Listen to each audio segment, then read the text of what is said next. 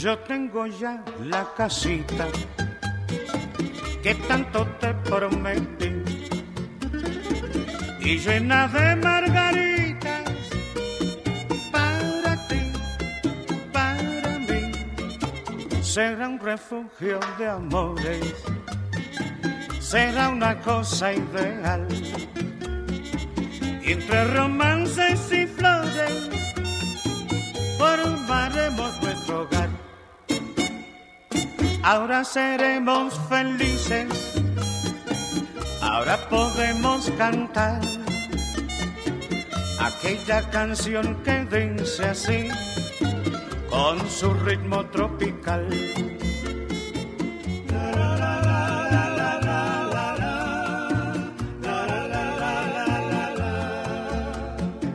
Que Dios nos dé mucha vida negra y mucha felicidad.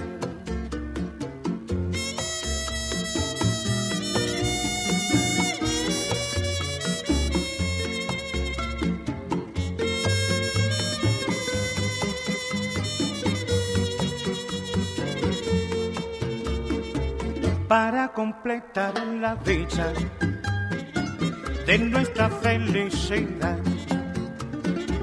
Hace falta una cosita que será, que será, será una cosa chiquita, por cierto muy singular. Es como una muñequita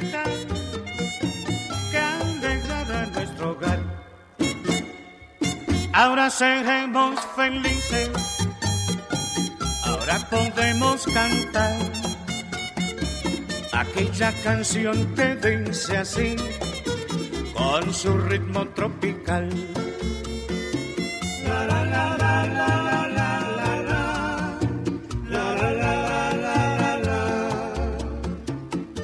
nos dé mucha vida negra y mucha felicidad. Que Dios nos dé mucha vida negra y mucha felicidad. Que Dios nos dé mucha Buenos días Puerto Rico, bienvenidas y bienvenidos a otra edición de Dialogando con Beni. Este es su servidora Rosana Cerezo.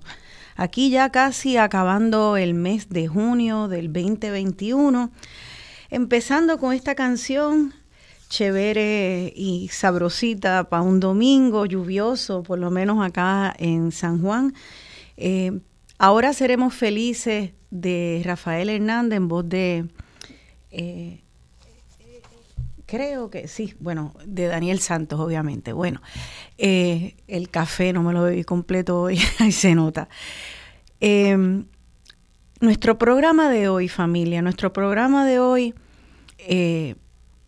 una vez más empiezo lamentando el tema del programa de hoy, porque eh, siempre tengo mucho empeño de buscar las cosas positivas que están pasando en el país y por cada positiva se encuentran varias negativas. Hace poco tuvimos en el programa al maestro arquitecto Jorge Rigao y tuvimos un programa que fue muy popular donde él nos hizo un recorrido por la iglesia San José que acaba de ser abierta al público luego de casi 20 años de restauración. Así que en ese programa vimos cómo se unieron voluntades eh, de la comunidad eh, civil para levantar muchos fondos para preservar un, un edificio de nuestro patrimonio histórico.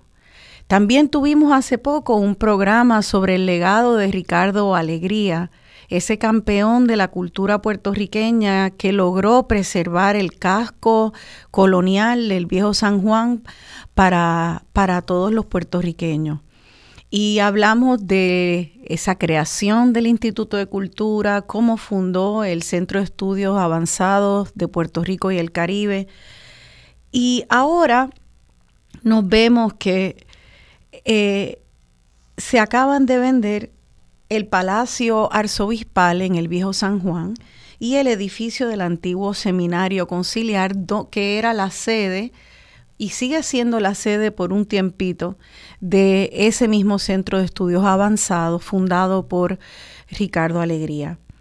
Así que eh, esto ha causado mucha indignación, mucha preocupación, pero como quien dice, eh, es, es como la muestra de la venta de unos edificios del patrimonio más brillante eh, que tenemos, que, que preocupa y sacude, pero cuando me pongo a leer y a buscar para atrás en preparación al programa, veo que estos dos edificios están a la venta hace dos años y medio. Hace dos años y medio el Centro de Estudios Avanzados estaba, eh, en algún momento empezó negociaciones para tratar de quedarse. Hace dos años y medio lo leímos en los titulares de los periódicos, que estas joyas arquitectónicas estaban eh, a la venta al mejor postor. Hace dos años y medio el Instituto de Cultura puertorriqueño eh, y el gobierno de Puerto Rico sabían que estas piezas de nuestro patrimonio estaban a la venta. Y ahora, pues obviamente se vendieron, se vendieron a un tejano eh, desarrollador y, claro, ponemos el grito en el cielo, como debe ser. Pero en el programa de hoy vamos a hablar de qué está pasando.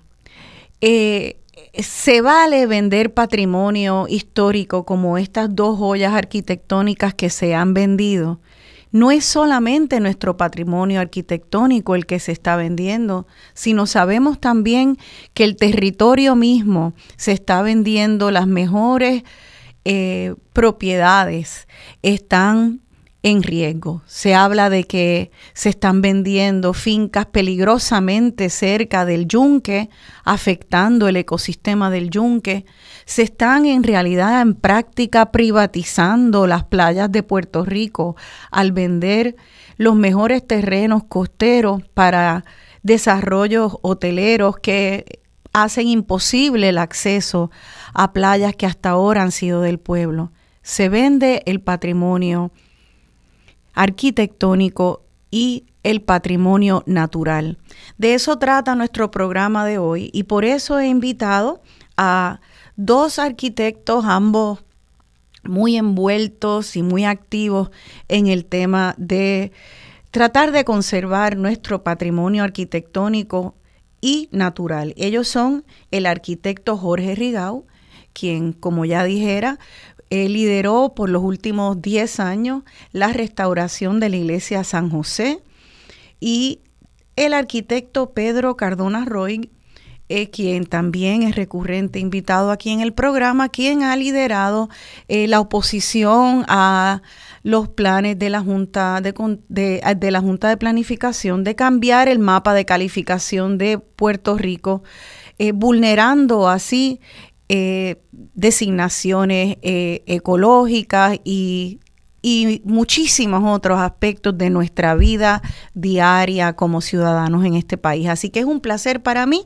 recibir aquí en Dialogando con Beni a estos dos arquitectos que ya tenemos en línea y veo en pantalla. Buenos días compañeros, gracias por estar aquí. Saludos. Buenos días, saludos, saludos eh, Rosana, saludos también Jorge Rigao y a los radioescuchas. Muchas gracias a ambos por estar aquí.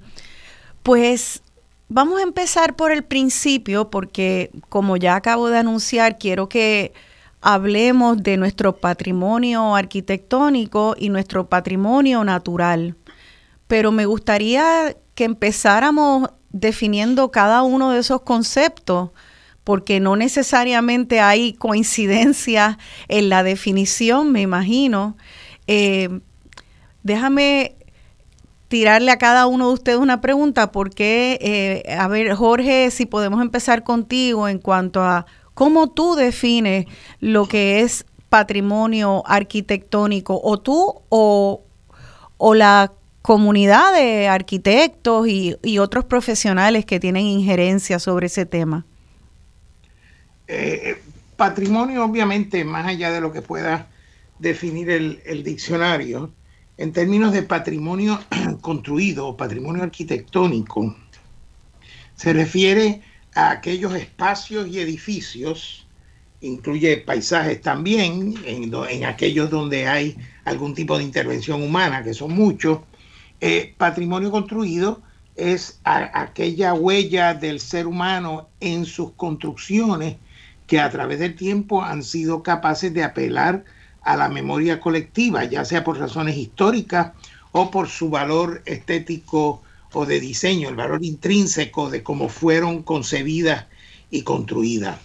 Aquí eh, lo importante es que el patrimonio lo tenemos que entender como legado más que como herencia. Yo siempre diferencio entre las dos cosas porque tú puedes heredar sin hacer nada, sencillamente te lo pasaron, eh, mientras que el legado implica ya como una voluntad de continuar eh, el valor o lo que representa esa pieza para otras generaciones. Y, esa diferencia entre lo que meramente puede ser un edificio histórico, que es parte de lo que se levantó en Puerto Rico en distintas épocas a través del tiempo, eh, a lo que viene a ser ese legado construido de las piezas, los espacios que son capaces de suscitar en la gente, de suscitar en la gente un aprecio del entorno y de quienes somos, ¿verdad? Es una cosa dual. Así yo lo resumiría. Excelente.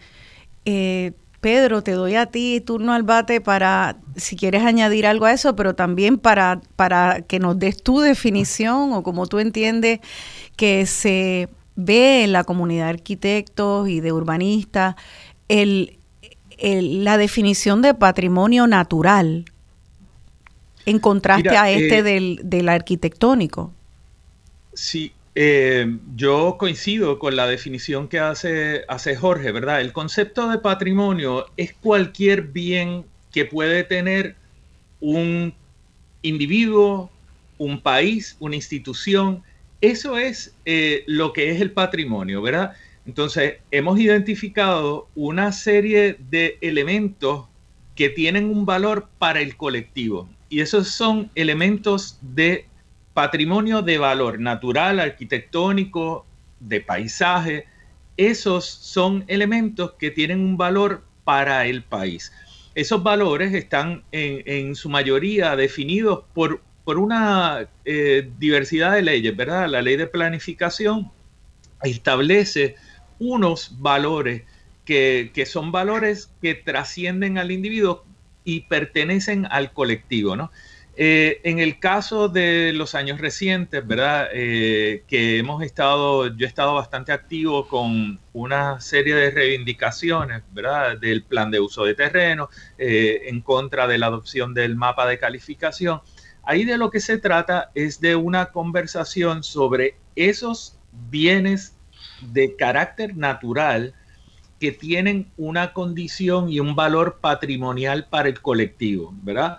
Algunos son, se, notan, son tangibles y hay otros que son intangibles, ¿verdad? Y podemos hablar un poquito más de eso más adelante, pero es importante que tenemos que reconocer que un sistema natural tiene unas ramificaciones en todo lo que es la estabilidad del territorio si yo me como la costa, si yo comprometo la costa, comprometo los terrenos tierra adentro porque son más susceptibles a inundación, son más susceptibles a marejada y pueden perder su valor.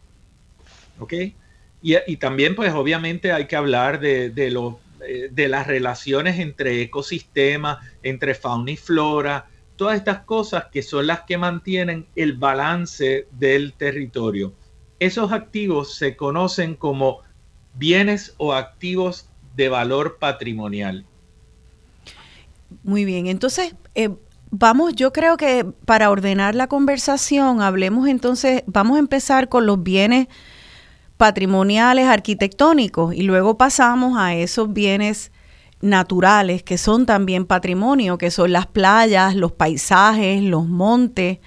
Eh, y empecemos por los arquitectónicos porque es lo que eh, ha hecho mucho ruido eh, últimamente, pero sí, como, como dije en mi introducción, eh, se acaban de vender estos dos edificios, el de el antiguo seminario conciliar y el Palacio Arzobispal, lo acaba de vender la Iglesia Católica de Puerto Rico para poder levantar fondos para poder este pues pagar su deuda con las pensiones de los pensionados de eh, maestros pensionados de iglesias católicas. Así que tenían un problema práctico, lo tenían que resolver. Eh, ponen estas dos joyas arquitectónicas que entiendo eh, por una carta de la, de la Asociación de Historiadores que es, ambos son, pertenecen a, a un registro nacional de lugares dignos de preservarse y también fueron declarados Patrimonio de la Humanidad por UNESCO. Es interesante porque siempre se escucha que la Iglesia Católica tiene muchos terrenos, es rica en terrenos. La verdad que no tengo ningún conocimiento de qué otros terrenos o edificios pudieron haber vendido, pero el hecho es que decidieron vender estos dos con esta designación de patrimonio histórico. Lleva dos años a la venta y ahora es que estamos teniendo este programa. Eh, Jorge Rigao, eh, ¿cuál es tu parecer, Jorge, en cuanto a esta situación? Eh, Roxana, yo, yo te diría, ¿verdad? Que tenemos, tenemos que movernos adelante en, estos debates. Y, y, en vez de tener que empezar un programa lamentándonos de lo que ha pasado, que nos estamos lamentando hace años, ¿verdad? Nos lamentamos de la mansión Giorgetti, nos lamentamos de muchas casas en Ponce. Y tú sabes, seguimos llorando eh, porque no ha habido un reposicionamiento oficial de cómo es que proactivamente se va a bregar con esto. O sea, con la venta de, estas piezas en cuestión, estoy de acuerdo, no debieron venderse. Pero ¿dónde estamos ahora mismo? Eh, vamos a expropiarlas, eh, quién la va a expropiar, quién la va a mantener. Porque cuántas propiedades históricas tenemos nosotros ahora mismo que están abandonadas, dañadas, este, eh, eh, afectadas por las inclemencias del tiempo y son propiedades oficiales, ¿verdad? así que hay unos problemas, unos problemas serios que a través del tiempo no se han superado. Así que parecería que tenemos que reposicionarnos respecto a qué es lo que se va a hacer. Son en efecto, estas dos estructuras son piezas singulares. La pregunta es, ¿cuánta gente las siente como patrimonio? ¿Cuánta gente de verdad entiende lo que está envuelto en unas propiedades cuyos grandes méritos han estado a través del tiempo, ¿verdad? Cegados, obviados ante el público en general, porque la mayoría de la gente no entró al Palacio Arzobispal y al Centro de Estudios Avanzados, entraron algunos pero, pero la realidad es que estamos defendiendo unas piezas que a un nivel de, eh, cultural y a un nivel de entendimiento tienen todo el valor que se les reclama, pero no se ha hecho ningún esfuerzo a través del tiempo para articular el valor patrimonial de estas piezas ante el público. Cuando la gente clama, ¿por qué la gente no protesta? ¿Por qué la gente no se va en ira? Bueno, porque la gente en verdad ha sido desatendida. Yo no creo, yo no creo que podemos seguir planteándonos la valoración del patrimonio en términos de poner una tarja que dice la fecha, que dice el autor. Yo creo que nosotros tenemos, las entidades culturales y eso, plantearse cómo se va a articular el patrimonio, particularmente ahora que hay una serie de generaciones diferentes que vienen atrás, a quienes, distinto a las generaciones que captaron, entendieron, asimilaron o intuyeron el valor de un viejo San Juan y la trayectoria de todo lo que hay allí, con unas generaciones de ahora que no sienten esos lazos afectivos iguales. A mí me ha llamado la atención que la protesta de respecto a estos edificios y la situación ha venido de nuestra generación, una generación mucho más mayor, yo no he oído voces jóvenes protestando sobre esto. Y entonces uno tiene que preguntarse, ¿verdad? ¿Cómo es que se ha llevado el mensaje del patrimonio? Y yo creo que urge un plan oficial. Yo me proyecto al futuro. A mí como arquitecto eh, me interesa el pasado porque me interesa el futuro, no es al revés. Eh, y porque me interesa el futuro, vamos a un diálogo de cómo es que podemos articularle a, otras generaciones los significados de aquellas piezas que nosotros creemos que deben defenderse. En el debate del Normandy, no, no nos olvidemos que hubo muchas voces que también argumentaban se debe tumbar. Entonces tenemos que ver quién es la mayoría, qué es lo que la mayoría piensa y de nuevo, cómo es que el mensaje del significado se lleva. Vamos a, y de eso yo quiero que hablemos, cómo es que se lleva ese significado. Eh, vamos a hablar en el próximo segmento de eso, pero creo que lo que plantea Jorge es, bueno, para unir lo que acabas de decir con la, con la definición de, de patrimonio que diste inicialmente, pues si el patrimonio de estos edificios es un legado, puede ser una herencia o un legado y la, se aspira a que se trate como un legado, como un objeto precioso que la persona que lo hereda lo cuida, lo preserva y lo hace pertinente en su vida. Y claro, ¿verdad? Porque habla de quién es, de quién es esa persona, pero si hay una brecha bien grande, si tú le das un legado a, a una persona y esa persona no entiende, Pongamos que mi madre me, da un legado de un collar y yo y era de mi abuela y de antes de mi tatarabuela. Y yo entiendo eso y entiendo cómo en esa línea matriarcal llega a mí y eso ese cuento se hizo y me es valioso y se formó parte de mi identidad, pues yo lo, yo lo cuido, pero tal vez sin eso no... Tú no das un legado, tú heredas, eh, tú aceptas algo como legado. Ahorita Pedro mencionó la palabra conversación. O sea, yo digo, ¿cómo están conversando con la ciudadanía los valores arquitectónicos de San Juan? ¿Cómo los edificios de San Juan? ¿Quién se ha encargado?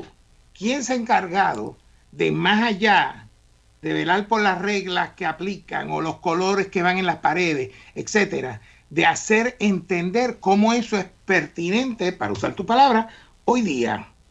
Y eso no requiere más dinero, eso requiere que las agencias eh, que tienen que ver con la cultura y con el legado asuman esa responsabilidad, convoquen a la gente que quieran convocar y se sienten porque hace falta una nueva articulación. O sea, estamos celebrando eh, eh, el centenario de Ricardo Alegría, pero de Ricardo Alegría hay ideas que hay que, que contestar, o sea, que hay que retar. Lo valioso de Ricardo Alegría fue su gesta y lo que necesitamos son gestas comparables, no perpetuar quizás algunas cosas que para otras generaciones actuales ya no tienen la capacidad de comunicar de la misma manera. Sí. Pedro, ¿qué piensas de esta, de esta idea de un legado que, que pues no hemos sabido eh, comunicarle a las nuevas generaciones cuál es el valor o no hemos sabido como pueblo ni el Estado mismo eh, proteger el valor de ese legado eh, como porque es valioso para nosotros como, como pueblo, como identidad, no para un grupito del pueblo, sino para el pueblo completo, eh, entenderlo como valioso. Para eso nos tenían que haber educado. ¿Qué tú, qué tú piensas de eso, ese estado eh, en el que nos encontramos donde se, se hace posible estas ventas patrimoniales. Ah, creo que se nos congeló tal vez, sí, se, se congeló la línea de, de, Pedro, sí. Así que vamos a... Ahí volvió. Estoy por acá. Dale, ah. vale. Sí, parece que hay un problema de señal. Eh, mira, eh, escuché parte de lo que dijo Jorge, em, y, coincido, yo, yo creo que tiene que haber una conversación, tenemos que sentarnos eh, con, madurez a discutir eh, qué es eso que constituye un valor para nosotros, dónde es que está ese valor, cuáles son los criterios que se le, se le atribuyen a ese elemento que lo lleva a ser un elemento de valor para nosotros y esos valores siempre cambian en las sociedades. Eh, y es importante tener esa discusión constantemente, no cada vez que aparece una crisis, ¿verdad? Y nosotros no hemos tenido esa conversación hace mucho tiempo. Tenemos que reconocer también cuáles son nuestras capacidades de mantener ciertas cosas. Esa actitud de antaño de decir, esto tiene valor y tiene que comprarlo el Instituto de Cultura, la Junta de Planificación tiene que designarlo monumento, el DTOP tiene que expropiarlo y el Instituto de Cultura tiene que buscar los fondos para mantenerlo, es una fórmula que hemos notado que, tiene fallas, ¿verdad?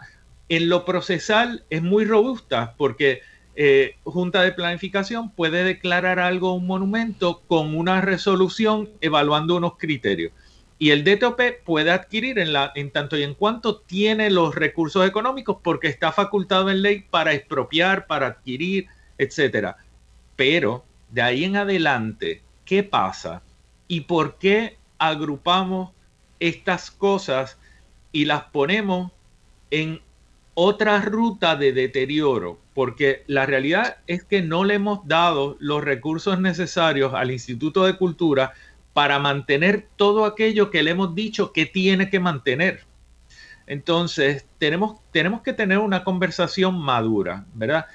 Yo creo que el caso de estos activos, ¿verdad?, que estaban en manos de la Iglesia Católica, eh, abre un espacio para tener una conversación y no solamente sobre la frustración de que se haya vendido, sino la conversación de qué es lo que queremos y hacia dónde es que nos dirigimos. Yo tengo la teoría de, y esa es mi opinión, ¿verdad? Que el, si un bien está en la Iglesia Católica o está en las manos de otro, para mí es bastante irrelevante, ¿no? Eh, yo no, yo no reconozco eh, como un problema en que esté en las manos de uno y otro. La, gente no habla que la iglesia de Santa Ana se vendió hace años y ahora está en manos privadas. Este, y que se va a hacer un proyecto allí de otra cosa, ¿verdad? Eh, y habría que discutir eso, ¿no? y, hemos estado enfocados en, en, unos asuntos que son visibles para nosotros, pero como decía Jorge, es visible porque es la Iglesia Católica, porque se llama Palacio Arzobispal, pero ¿quién ha entrado al Palacio Arzobispal y sabe lo que hay ahí?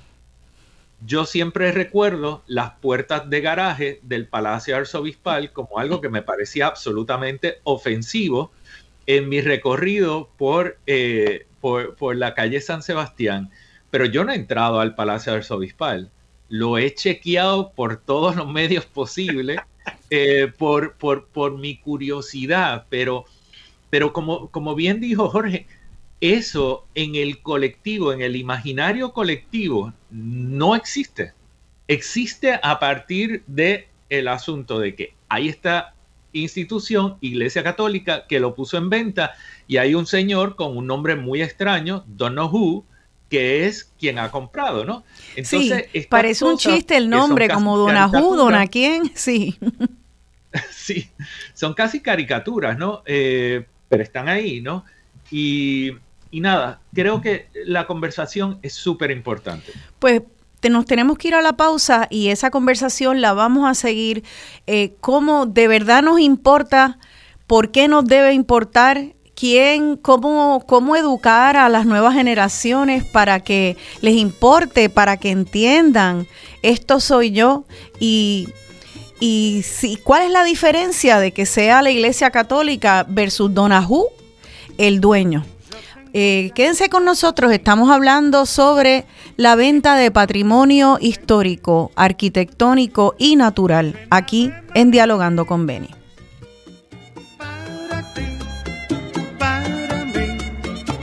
Será un refugio de amores, será una cosa ideal.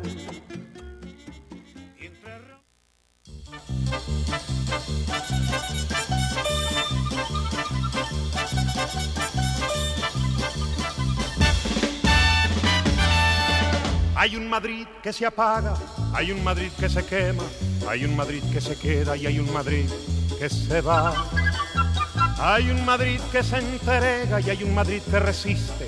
Hay un Madrid que no existe y hay un Madrid que es verdad. Hay un Madrid con ventanas y otro con puertas abiertas. Y hay un Madrid siempre alerta aunque digan que no está. Hay un Madrid con gigantes y hay un Madrid con enanos. Hay un Madrid con hermanos que no se han visto jamás. Hay un Madrid que se sube a los muros del cariño y ese Madrid es un niño que no sabe dónde va. Hay un Madrid que se baja en la mitad del camino sin importarle un comino lo que le pueda pasar. Hay un Madrid que respeta y hay un Madrid insolente, uno que muestra los dientes cuando lo quieren tocar. Hay un Madrid que es culpable y hay un Madrid inocente y hay un Madrid diferente que no se puede explicar. Hay un Madrid de Don Juanes y hay un Madrid de impotentes y un Madrid indiferente al que todo igual le da. Hay un Madrid conformista y hay un Madrid poderoso y hay un Madrid caprichoso al que nada bien le va. A veces es un infierno y a veces un paraíso, a veces un indeciso que no atina reacción. De vuelta aquí a Dialogando con Beni, yo soy Rosana Cerezo y estoy dialogando con los arquitectos Jorge Rigao y Pedro Cardona Roy sobre la venta del patrimonio puertorriqueño, ahora concentrándonos en la venta de eh, el patrimonio arquitectónico. Eh, las próximas canciones eh, que escogí son canciones sobre ciudades que en nuestro imaginario este, son ciudades con un legado de patrimonio histórico muy grande, Madrid siendo una de ellas y, muchas ciudades en, Europa también. Entonces me pregunto yo, ¿verdad? Eh, yo no sé cuál, cuáles serán las luchas de ventas de patrimonio histórico en distintas ciudades en Latinoamérica, en Europa, no dudaría que los tiene que haber también porque es la orden del día. Pero ciertamente cuando tenemos el privilegio de poder viajar a ciudades muy históricas, sí, sí se...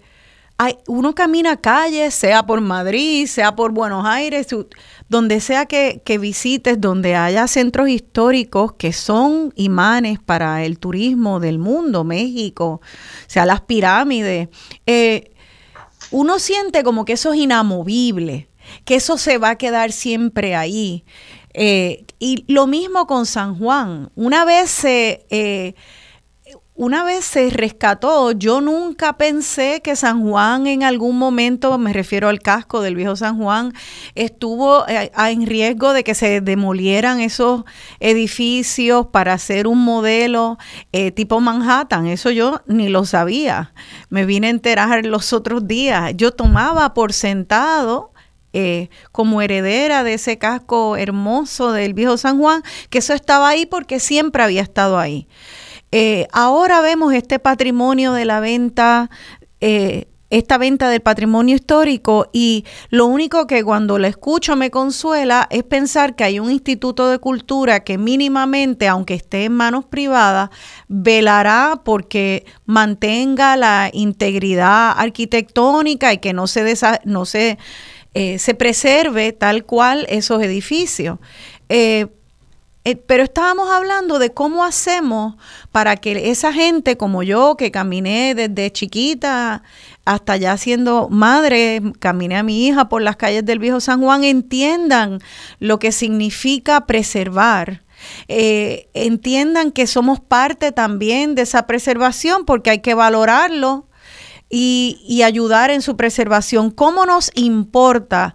En realidad esto depende de dar clases, eh, de dar clases en las aulas de las escuelas, ¿cómo es que se hace que le importe a un pueblo la preservación de su legado patrimonial?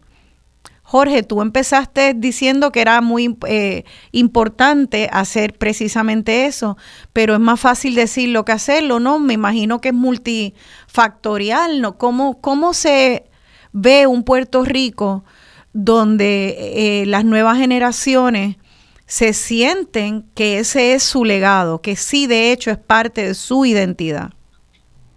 Eh, yo, yo, Roxana, no lo llevo tan lejos al tema de la educación, porque eso es como, como lanzarlo a un comité de miles de personas que cada quien va a opinar distinto. Yo creo que es, es en las piezas, en los espacios, donde tiene que darse, ¿verdad?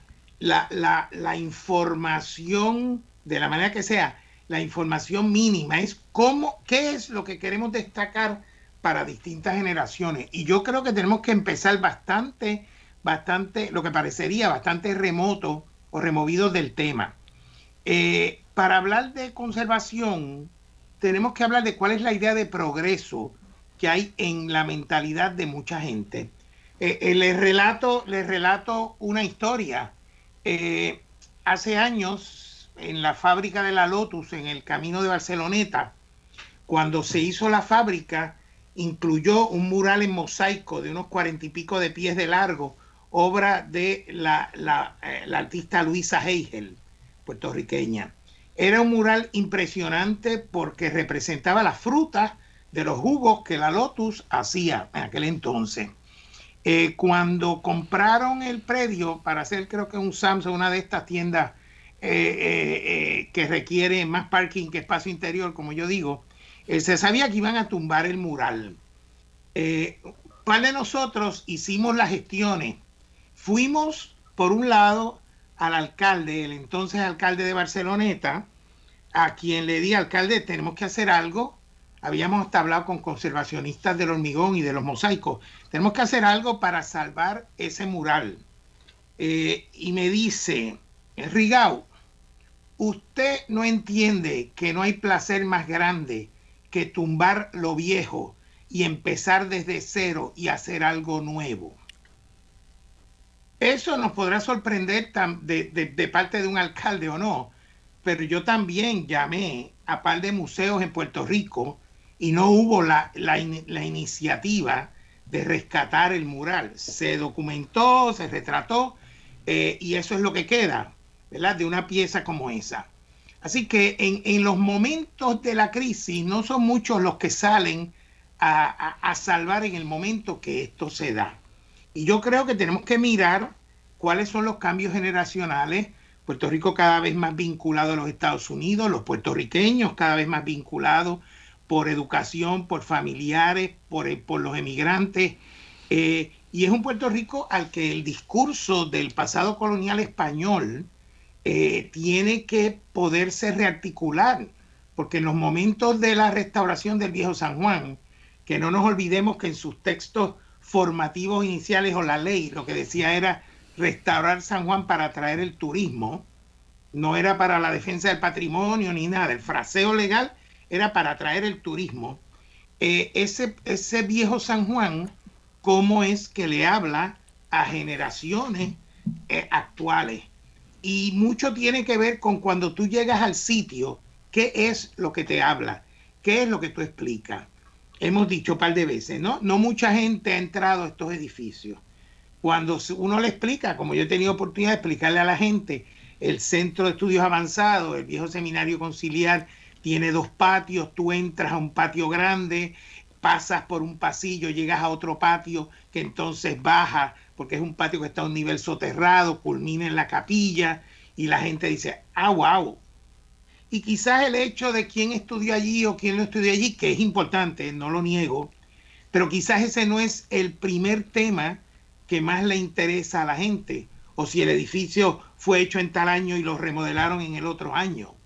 ¿verdad? Yo, yo creo que es que eh, hay que escoger los temas y saber cuáles son los objetivos en un país matizado por toda la politización, ¿verdad? Que, que, nos rodea a menudo. Entonces se convierte enseguida en un tema sensitivo de qué explicas, cómo explicas. Fíjate.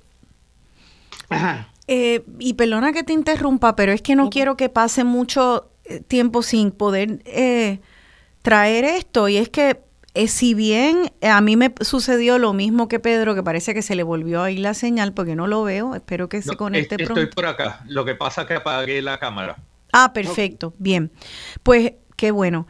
Pues si bien eh, yo también, al igual que Pedro, veía esa, en el Palacio Arzobispal que acaba de venderse, veía esas puertas de marquesina y yo decía, pero ¿y qué hay ahí atrás? Y cuando la abrían, este, me, me metí a tratar de ver de lejos. Y ese, ese Palacio Arzobispal es cierto que estaba cerrado al público por unas espantosas puertas de marquesina. Sin embargo, el Centro de Estudios Avanzados del Caribe me consta que se abrió las, las puertas de ese centro tanto para los miles de estudiantes que estudiaron allí, las conferencias que se daban, eh, muchas, múltiples a través de los años.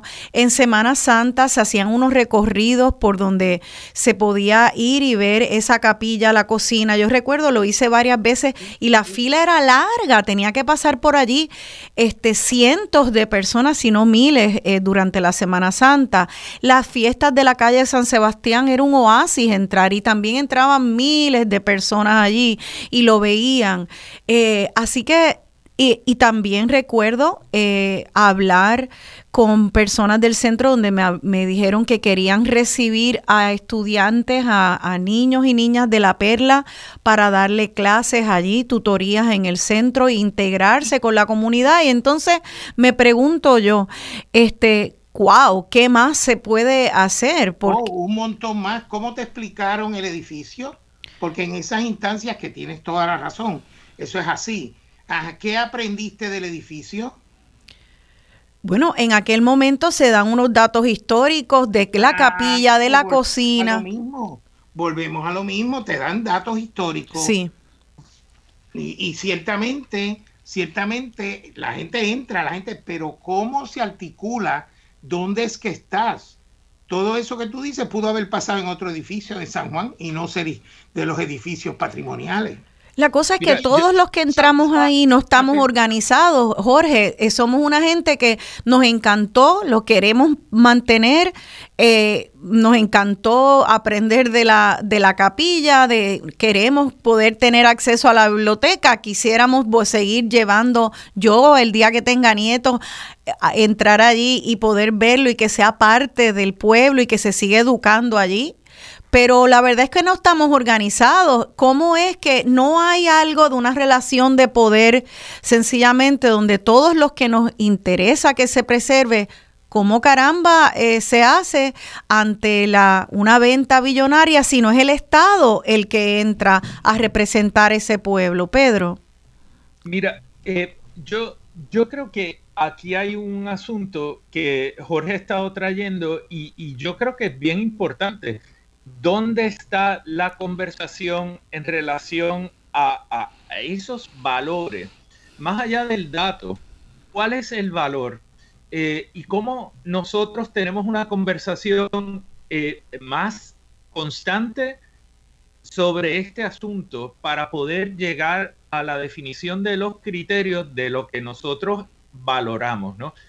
yo he estado analizando varios lugares eh, y, y la razón es porque nosotros hemos dependido mucho de unas estructuras como el reglamento conjunto y otras cosas para supuestamente proteger unas, unos haberes eh, y dirigir unas cosas y en algunas áreas como en la protección del patrimonio hemos sido muy inefectivos. Ahora mismo ese reglamento es tóxico para la protección del patrimonio. Ahora, qué hacen otros lugares. ¿verdad? Y yo he estado analizando lo que son las leyes de patrimonio que existen en otros países. La de la en Italia, lo que existe en España, lo que existe en Francia, lo que existe en otros lugares, que un poco separan lo que es el patrimonio individual de lo que es el patrimonio del colectivo. Y ahí hay una serie de criterios que se establecen que dicen, bueno, si bien lo que es una transacción sobre una propiedad y, el beneficio económico que puede generar esa transacción reside entre el propietario y el comprador, pueden haber en algunos casos unos valores que trascienden lo que es transaccional y que se puede enajenar y que es, te pertenece a ti y se lo pasas al que se lo vende, que es el, el bien inmueble. O puede ser mueble en el caso de una pintura o algo así. Pero se separan en estos casos lo que son valores que le pertenecen al colectivo, que están definidos y están los criterios puestos, y eso permite la protección de esos valores y respectivo de quién es dueño. Y siempre utilizo el ejemplo de lo que es la casa de Alba, ¿verdad? Y la duquesa de Alba era dueña del Palacio de Dueñas en Sevilla y del Palacio de Liria en Madrid y otras tantas cosas, ¿verdad? Ahí hay Velázquez, Rubens, hay toda una serie de pinturas. El Estado español estableció que eso, que ella era dueña, la Casa de Alba ahora es dueña, esas cosas tienen un valor patrimonial para el pueblo español. Y por lo tanto, cualquier transacción que se vaya a realizar con esos bienes tiene que notificarse al Estado. Y además, el Estado tiene la, el derecho a hacer la primera oferta si es que interesa en algún momento comprarla. Pero no se pueden sacar esos activos del suelo español y no se puede intervenir en esos activos sin que exista una participación directa de los equipos de conservación y aquellas cosas que ha determinado el país que son de valor y están estipuladas. Eso nosotros no lo tenemos estructurado así. Eh, y nosotros tenemos como algo que funcionó durante un tiempo cuando existían unas figuras y descansaba sobre eh, unas instituciones que tenían un cierto prestigio, pero aquellos individuos ya no existen, esas instituciones están muy venidas a menos y en última instancia, pues entonces perdemos todos eh, cosas constantemente que ni siquiera nos damos cuenta de que las estamos perdiendo. Y no todo el mundo le reconoce un valor a estas cosas. Y con cuidado en eso, porque yo creo que también, y, Jorge yo creo que lo mencionó, ¿verdad? Esto obviamente siempre van a existir eh, distintos valores. Y, y hay personas que, que, tienen opinión pero no tienen conocimiento. Entonces tenemos que identificar, ¿verdad? Eh, cómo es que vamos a establecer esos valores, que no es un concurso de vote aquí si le parece que tiene valor, vote, acá si no. Es, una cosa que tenemos que estructurar mejor. Pues, eh, ¿por qué no hablamos de eso? Yo sé que, Jorge, tú también eh, quiero que puedas desarrollar como esa visión tuya de cómo tú propones que, que que se haga es eh, pertinente, que le importe a la gente, eso me interesa oírlo, pero también vamos a decir que, que se que el pueblo, que de hecho se hagan los recorridos de la manera en que la gente recibe eso como su legado, sigue habiendo y le importa a un pueblo y unas generaciones nuevas porque, porque porque se ha desarrollado la identidad histórica y el conocimiento histórico de, la manera correcta. Vamos a decir que todo eso pasara. Sigue habiendo un problema de, de de dinero, sigue habiendo una situación de poder donde qué se supone que haga esa, ese pueblo ya educado hipotéticamente, ya valorando sus legados, que se amarren a la puerta, que, eh, o sea, sí llega un momento donde incluso ha habido personas con el patrimonio, con el patrimonio natural, por ejemplo, que acampan en playas, están años porque valoran ese patrimonio natural. Eh, haciendo resistencia civil y como quiera, sí hay una relación de poder y una, una, una lucha de David versus Goliath que los arrasa y se vende entonces ese patrimonio natural de la playa, vamos a decir. O sea, aun cuando este pueblo se ha, eh, se ha levantado, sigue habiendo esta necesidad de que un gobierno, que es quien se supone que nos represente, de alguna manera tenga mecanismos para proteger esos legados.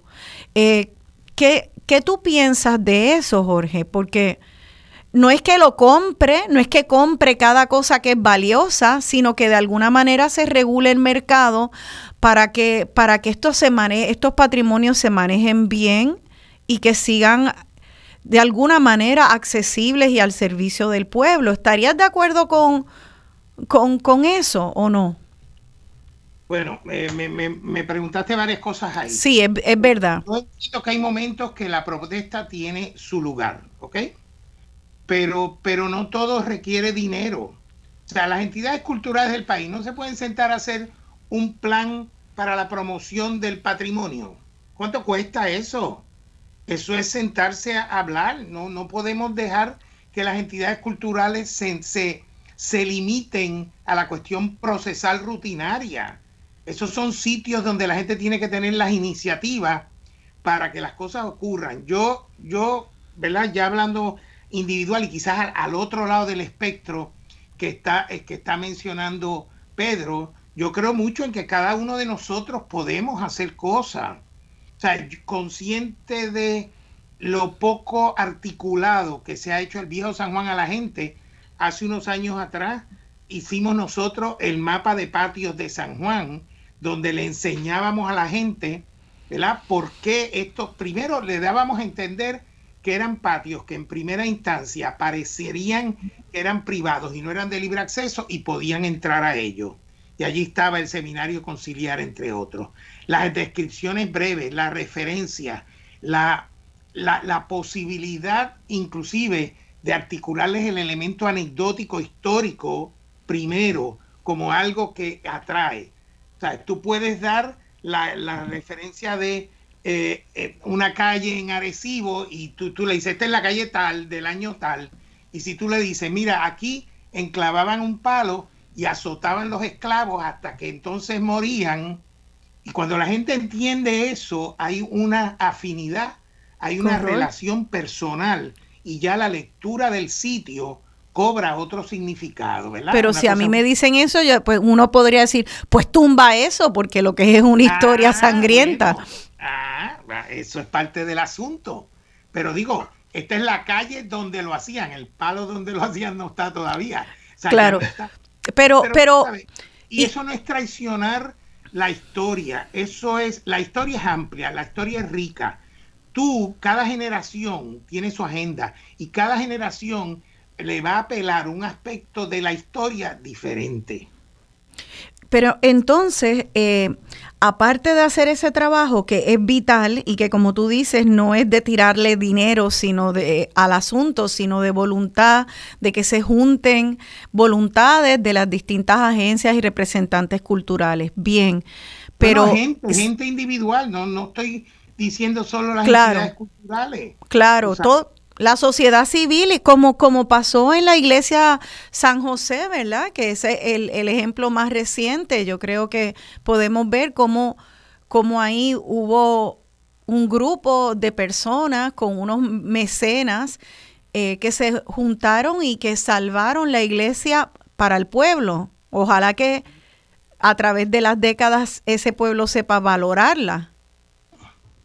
Eh, pero, pero también está mecanismos, eh, y esta es mi, la otra pregunta que estaba enterrada ahí en, en, las muchas preguntas que te hice, Jorge, pero mecanismos como las que, los que Pedro acaba de dar ejemplo eh, en otros países, como en, en España, donde se pudiera, aun si una parte privada, un ciudadano privado compra un bien patrimonial, de alguna manera legislar sobre cómo se usa ese patrimonio, eh, que, se mantenga en usufructo, pero que se, que se haga algún reconocimiento y que el Estado vele porque ese patrimonio que hoy va a estar en manos de alguien y ese alguien va a morir y después se va a vender a otro, pero que haya continuidad histórica.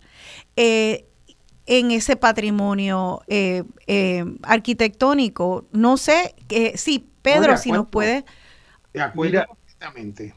Yo, yo, creo que es súper importante que nosotros hagamos nuestro mapa de qué es lo que queremos hacer, pero también que nosotros tenemos que reconocer que aquí hay un problema de educación y yo creo que se ha mencionado en repetidas ocasiones y que los mecanismos de comunicación sobre lo que son los valores arquitectónicos, los valores históricos, los valores de paisaje, han estado muy ausentes de discusión, la, la, la, presentación es una presentación distante, es una presentación inaccesible, es una presentación por unos interlocutores que no son accesibles, ¿verdad? Hay gente que sí, o sea, hay un Andy Rivera que está con el Puerto Rico Historic Building Society haciendo unos recorridos de forma directa, se mete en los lugares y lleva a decenas de personas a través de una experiencia de los espacios de San Juan y otros contextos que ahí le transmite un valor de una forma directa. Pero tenemos que buscar también cómo es que nosotros comunicamos estas cosas. En los temas de arquitectura, de planificación, eh, en los temas de reconocimiento de valor, aquí no ha habido suficiente discusión y entonces eso hace que la opinión de personas sin experiencia sea lo que mucha gente tiene en la cabeza. Cuando hemos estado hablando del caso de la playa de Rincón, yo no puedo, no puedo mencionar el número de veces que a mí me han escrito simplemente comunista en mayúscula. Y yo digo, bueno, es que ni siquiera hay una posibilidad en ese caso, ¿verdad? De eh, tener una conversación sobre ese asunto. Hay, eh, y, eso permea en muchísimos ámbitos.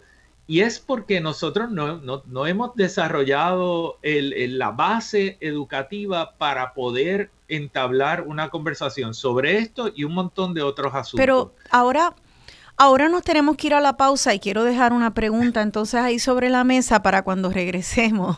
Y es, eh, ¿verdad? Si, si te dicen comunista porque eh, estás, porque estás alertando a un peligro de que el libre del el mercado libre sin ningún tipo de regulación eh, nos va a comer patrimonio histórico y público y vamos a dejar de ser Puerto Rico como nos conocemos y que eso nos importa.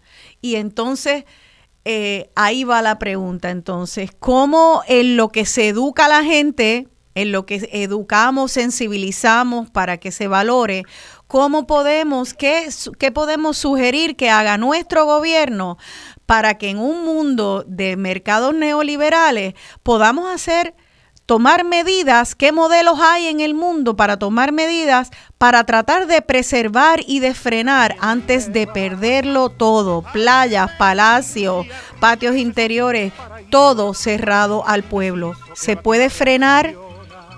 ¿Qué modelos hay para poder frenarlo en lo que se educa? Esa es la pregunta que queda sobre la mesa. Estamos en Dialogando con Beni, hablando sobre la venta del patrimonio puertorriqueño.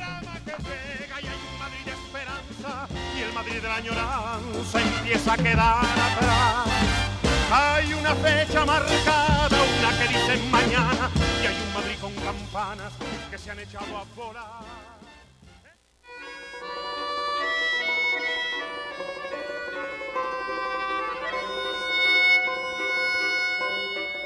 Sous le ciel de Paris s'envole une chanson. Elle est née d'aujourd'hui dans le cœur d'un garçon. Sous le ciel de Paris marchent des amoureux. Leur bonheur se construit sur un air fait pour eux. Sous le pont de Bercy, un philosophe assis de musiciens quelques badauds, puis des gens par milliers. Sous le ciel de Paris jusqu'au soir vont chanter hmm,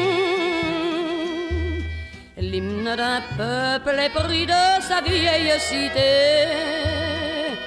Près de Notre-Dame, parfois couvre un drame, oui mais à Paname peut s'arranger.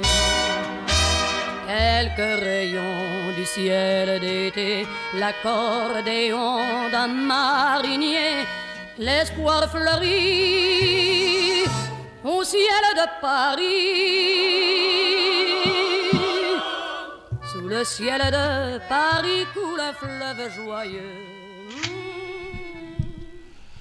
Aquí de vuelta dialogando con Beni, yo soy Rosana Cerezo y estoy dialogando con los arquitectos Jorge Rigao y Pedro Cardona Roy sobre la venta del patrimonio puertorriqueño.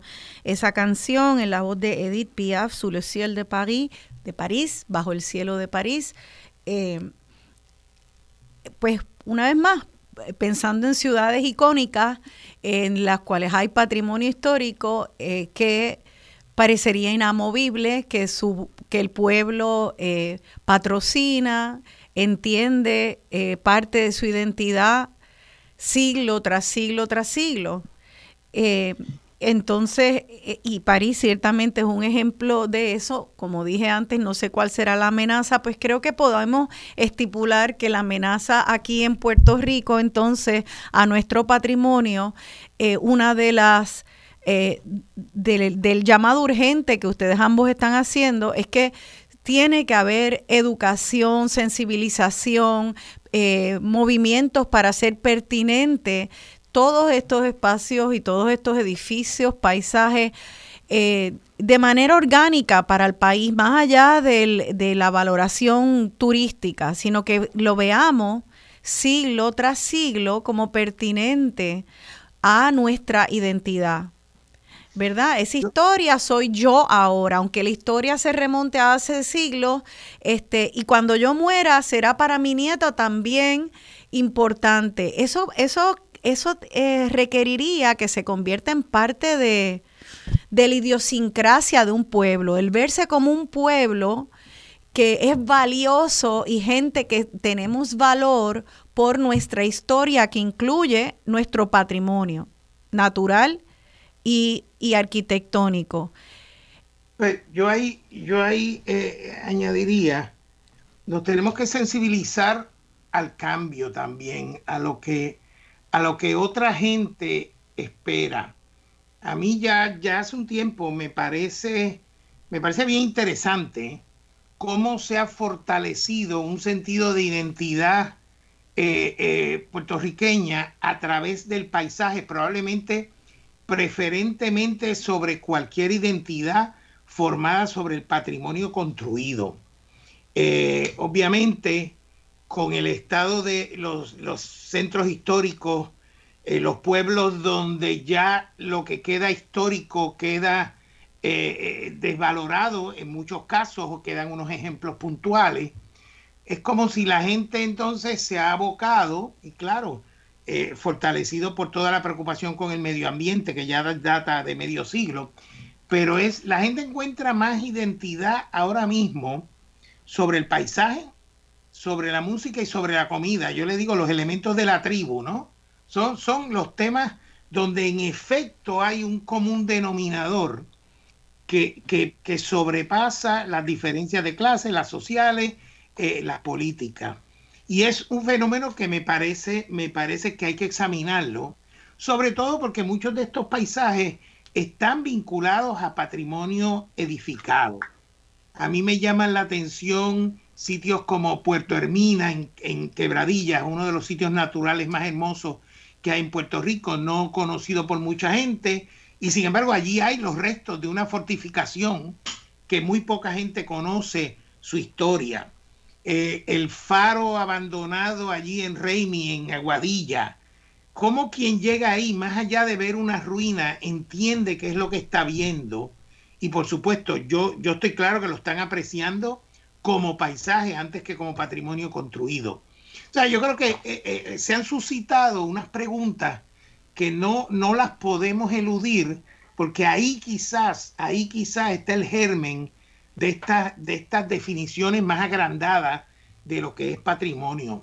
Para mucha gente el legado español se va retirando y se va retirando y, ciertamente el valor, se queda el valor arquitectónico este, particular, espacial, pero el significado histórico, que yo a veces digo que le dices a la gente histórico y lo que hace es que los enajena antes de, de hablarles de algo más afín a quienes son hoy en día, yo creo que son fenómenos que tenemos que examinar eh, para ser más inclusivos en estas definiciones. Y esta idea del paisaje natural nos ofrece una oportunidad estupenda, estupenda. Estamos viendo continuamente áreas y sitios donde antes la gente no iba o no los conocía, los conocían los locales.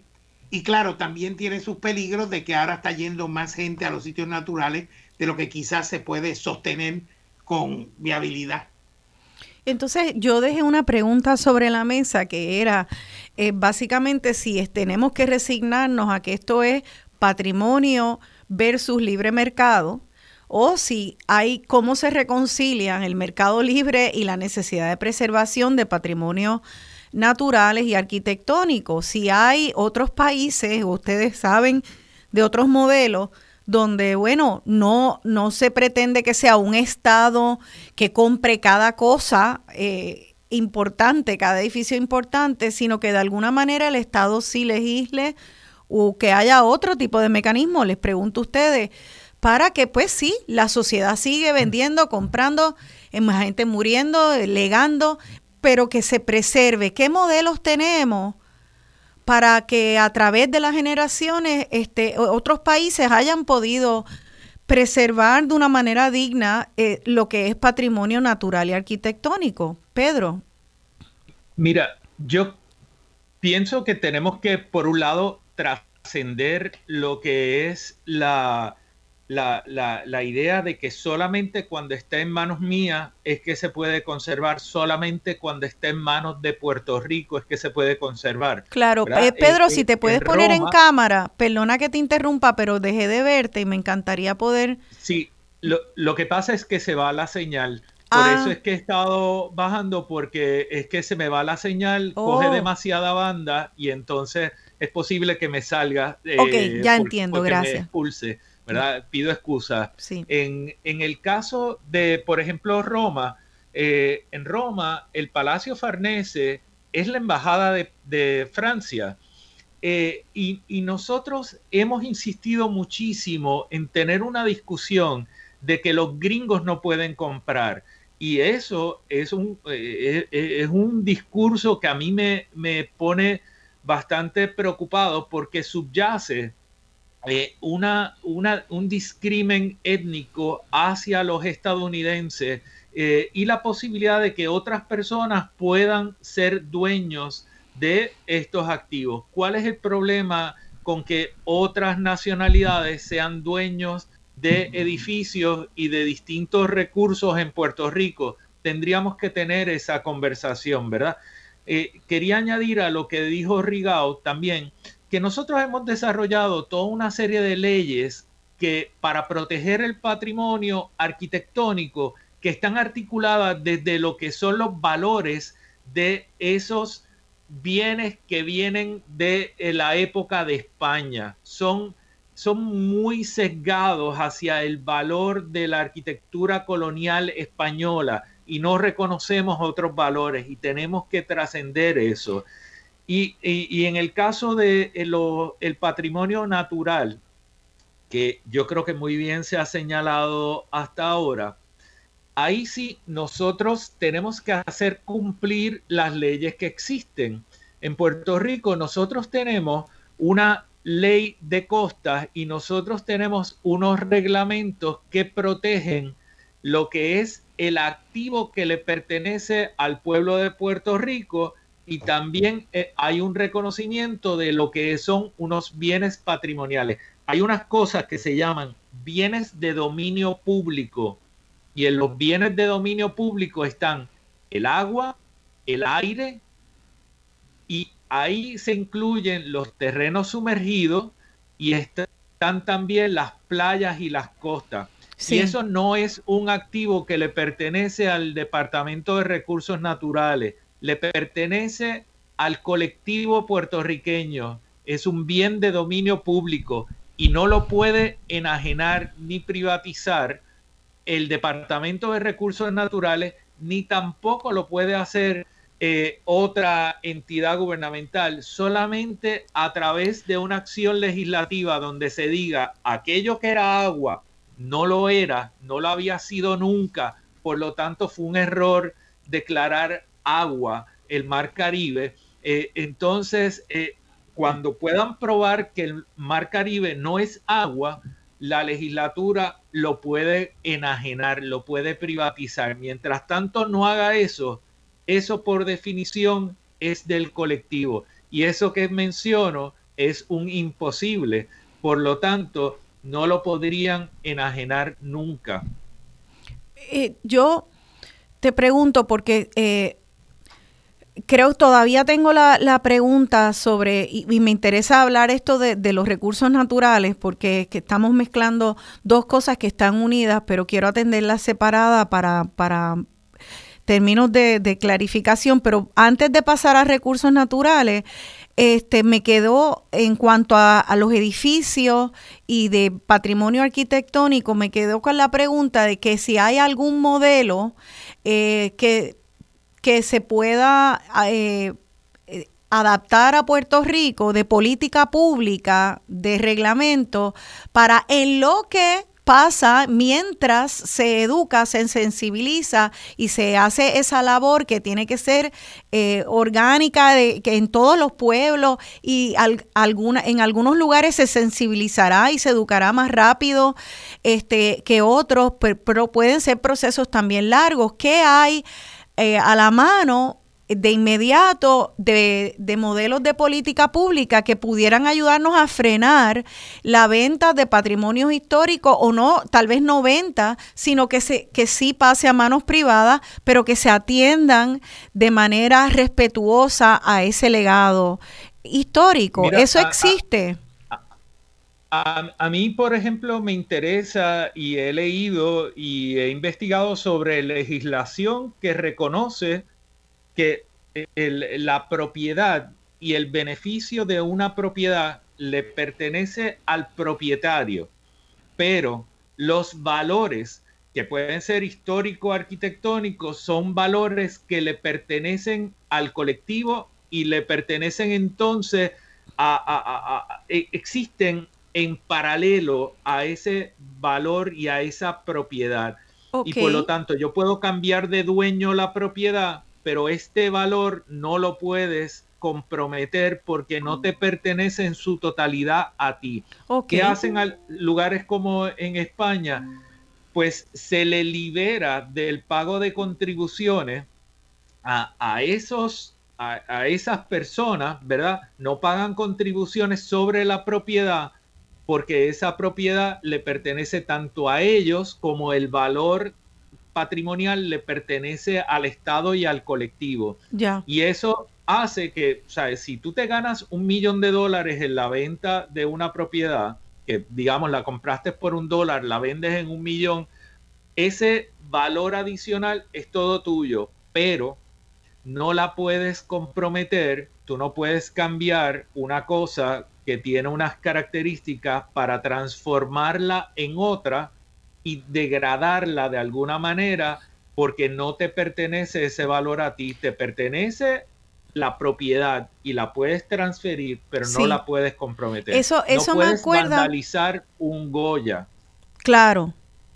¿Qué, ¿Qué, es lo que dijiste entonces anteriormente en cuanto al manejo de las propiedades de la duquesa de Alba, ese personaje bien eh, pintoresco de Cayetana que se veía en las portadas de, de los olas con su pelo blanco y qué sé yo, eh, esa duquesa de Alba que muere, es como entonces eh, si ella era dueña de tantos palacios y tantos edificios importantes para la historia española, entonces a la misma vez se, crea, y déjame ver si entiendo bien, como un usufructo, como cuando antes en Puerto Rico estaba el usufructo viudal, que, que a la viuda o al viudo podía disfrutar de, la casa, pero el título era de los hijos, por ejemplo. Eh, pues aquí, pues hacer como, eh, pues mira, tú puedes ser titular, Donajú puede ser el titular, pero hay entonces un usufructo para el pueblo de Puerto Rico. ¿Sería algo así? Sí, Sí, y entonces, obviamente, nosotros tenemos unas normas en el Instituto de Cultura que establecen cómo se puede intervenir, etcétera, pero esto es un nivel superior donde no solamente existen las normas, hay un reconocimiento de que el Instituto de Cultura es un administrador y maneja ese componente del el activo, ¿verdad? Digo Instituto de Cultura, la entidad que se le reconoce esa facultad en ley, pues entonces es el que vela por la integridad de eso que es el bien patrimonial. Importante, ese bien patrimonial tiene que estar bien definido y los criterios tienen que estar bien establecidos. Claro, Esto no puede ser una cosa y no es una cosa donde eh, exista eh, una arbitrariedad eh, y capricho como hemos visto en algunas instancias, ¿verdad? Está estipulado y hay que respetar eso. Pero una de las cosas que yo pensaba en preparación para el programa es, dentro de todo, la venta de, de estos dos edificios en el Viejo San Juan, el Centro de Estudios Avanzados y el Palacio Arzobispal, eh, yo pensé, bueno, dentro de todo, pues por lo menos tenemos la garantía de que tienen que cumplir con unos parámetros de restauración y todo, eh, y de preservación del Instituto de Cultura, pero ¿a ustedes acaso le preocupa? En Puerto Rico hay patrimonio arquitectónico en toda la isla que no tiene esa, eh, esa protección de que tiene el viejo San Juan por haber sido declarado eh, zona histórica. ¿Cómo se, se podría elevar esa política del usufructo, no? Del, esa combinación, ese híbrido, sí se le da a la... a, se deja en el mercado, pero a la misma vez se guarda en usufructo lo que es el valor eh, histórico que se haya, que se haya eh, pasado en esa transacción privada. Eso se pudiera extender al 100 por 35 para tratar de proteger otros patrimonios que no tienen la protección que tiene el viejo San Juan. Sí, pero es bien importante. Nosotros hemos estado perdiendo los valores de las instituciones. Nosotros hemos estado eh, aceptando, ¿verdad?, que se reduzcan los presupuestos de ciertas entidades. Eh, y, tenemos que sentarnos a discutir, como decía Rigao al principio, tenemos que discutir qué es lo que nosotros identificamos como un elemento de valor y cuáles son la, las los recursos que vamos a poner al alcance de ese objetivo de proteger algo porque es valioso para nosotros. Eh, hace años que no hacemos eso y es una asignatura pendiente y es urgente que lo hagamos. Y entonces, eh, Rigao, ¿algún otro pensamiento en cuanto a en cuanto al tema de patrimonio arquitectónico eh, de esto que como pueblo tenemos que estar pendientes para luego pasar ahora a los de recursos naturales y dónde estamos ahora mismo en la pérdida de ellos. Seguro, pero, pero eh, tomando como pie eh, lo que planteó Pedro ahora, eh, entre las cosas que tenemos que revisar es la noción de zona histórica. La noción de zona histórica que data ya de más de medio siglo, eh, es un tema, eh, yo diría que es como el elefante en el cuarto, que nadie quiere tocar, porque ¿dónde hay una evaluación del éxito o no éxito de las zonas históricas? Yo creo que San Juan, obviamente, ha sido un éxito, y, y San Juan, con todos los problemas y situaciones, San Juan amerita ¿verdad? Ser considerado zona histórica. Sí. Pero yo una vez salgo de San Juan, y no por los méritos en particular de esa arquitectura, que uno la ha defendido por años, pero Ponce, eh, Manatí, Pega Alta, eh, eh, o sea, los centros históricos, yo creo que ameritan liberarse un poco, porque se trazó un cinturón tan grande, se quiso salvar tanto que los elementos puntuales no, se han salvado y mientras tanto seguimos perdiendo eh, eh, piezas singulares. Yo, yo lamento la pérdida de una casa muy particular en Aguadilla, era la casa de una maestra, eh, pero era una variación del modelo caribeño único en todo el Caribe que no habíamos visto. Yo lamento la pérdida de otra casa en, en Mayagüez, que todo el interior estaba decorado como si fuera en pastillaje de bizcocho, una cosa única también en el Caribe. Eh, los alcaldes fueron alertados, no, no les interesó, ¿verdad? Porque también se van a cosas más emblemáticas. Bueno, pero ah, no, quiero divagar. Sencillamente, eh, eh, sí creo que esa mirada ese es, llamémoslo, los objetivos renovados respecto al patrimonio edificado. Eso se impone. Sí. Yo creo que hay algunas cosas que se han seguido diciendo y persistiendo por, por rutina, ¿verdad? Y también creo que el Estado, como lo han hecho otros estados, debe de estimular a que la gente compre en los sitios históricos. O sea, nos quejamos de los que compran, pero ¿por qué no nos planteamos cómo estimular a que otra gente compre? Claro. A facilitar a los puertorriqueños que, no todos, pero quizás algunos quieren vivir en un centro histórico. Y no planteamos una dependencia total del Estado, pero un estímulo como en otros países, si la propiedad es una propiedad histórica, en vez de que la gente en la mente lo que tenga es, uff, ahora tengo que cumplir con estas reglas, mejor no lo hago. ¿Qué tal si para cumplir con estas reglas tengo un estímulo económico? Y, y eso ha hecho mucha falta a través de los años.